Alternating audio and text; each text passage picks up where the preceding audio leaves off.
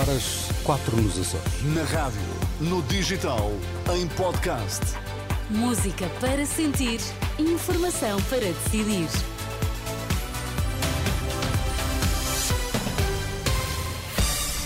Notícias na Renascença, destaques esta hora. A saúde foi um dos temas em debate entre PS e PCP. Ambos os candidatos admitem também repetir o acordo à esquerda. A comunidade internacional tem estado indiferente ao sofrimento que se vive em Cabo Delgado, acusou o arcebispo de Braga. Não há uma bala de prata para resolver os problemas no Serviço Nacional de Saúde. Pedro Nuno Santos diz que as falhas no SNS não se resolvem de um dia para o outro. Na última noite, no debate com Paulo Raimundo, do PCP, o líder socialista defende uma melhoria na organização do SNS que passa por mais autonomia para as administrações hospitalares. Não há balas de prata. O problema da, da, do SNS é um problema sério. Passa por, obviamente, valorizar os profissionais de saúde, mas não passa só por isso. Nós queremos intervir na organização e na gestão do SNS para apostarmos nos cuidados de saúde primários, nós queremos dotar os centros de saúde de meios complementares de diagnóstica e terapêutica para evitarmos a necessidade de se fazer esses exames nos hospitais. O que acontece é que nós infantilizamos as administrações dos institutos, dos organismos, das empresas públicas, porque há um receio de, dando autonomia, se perder o controle. E quando se dá autonomia, responsabiliza-se. E ter administrações hospitalares com maior autonomia de gestão vão ser administrações hospitalares a entregar melhores resultados.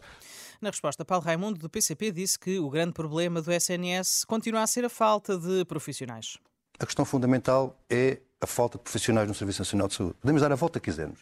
Um último tema. Contacto com, com utentes. Equipamento extraordinário, eh, novo, eh, bancos novos, tudo novo. Não tinha médicos, não tinha enfermeiros.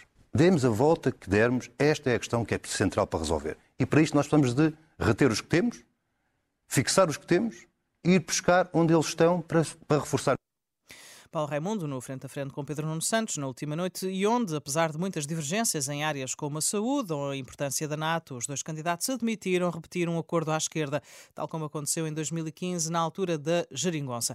No outro debate televisivo que decorreu na SIC, Aliança Democrática e Livre defenderam um consenso alargado para melhorar a justiça, com o líder do PSD a propor um prazo máximo de 72 horas para uma decisão de um juiz de instrução, mas ambos divergiram no apoio para os jovens. Críticas da Câmara do Porto e da Comunidade Vida e Paz à Estratégia Nacional para a Integração das Pessoas em Situação de Sem-Abrigo, cuja consulta pública termina neste domingo. O presidente da Comunidade Vida e Paz diz que a estratégia se centra muito na questão da habitação, esquecendo necessidades básicas como a alimentação. A Renascença, Horácio Félix, o presidente da Comunidade Vida e Paz, recorda que a realidade de Lisboa continua a apresentar situações de pessoas que passam fome. A instituição apoia todos os dias mais de 500 pessoas em situação de sem-abrigo em Lisboa. Por sua vez, eh, Fernando Paulo, também declarações à Renascença, vereador do Pelour da Coesão Social na Câmara do Porto, afirma que a estratégia, que deverá vigorar no período entre 2025 e 2030, desresponsabiliza um conjunto de entidades e organismos públicos. O autarca defende que deve ser o próximo governo a definir a nova estratégia. Em declarações à Renascença e à agência Eclésia, o Dom José Cordeiro, arcebispo de Braga, diz que a situação em Cabo Delgado não pode cair de modo algum no esquecimento, numa altura em que voltam a surgir notícias de mais uma intensificação nos ataques terroristas naquela região. O arcebispo de Braga acusa a comunidade internacional de não estar a dar a devida atenção ao que se passa nesta região do norte de Moçambique tem sido indiferente, tem assobiado para o lado, não quer saber, porque há muitos interesses em jogo do gás, do ouro, e há, há muitos países que são cúmplices nessa realidade. Dom José Cordeiro, arcebispo de Braga, em entrevista à Renascença e à agência Eclésia. Pelo menos 60 palestinianos foram mortos nas últimas 24 horas como resultado dos bombardeamentos do exército israelita nas áreas central e sul da faixa de Gaza.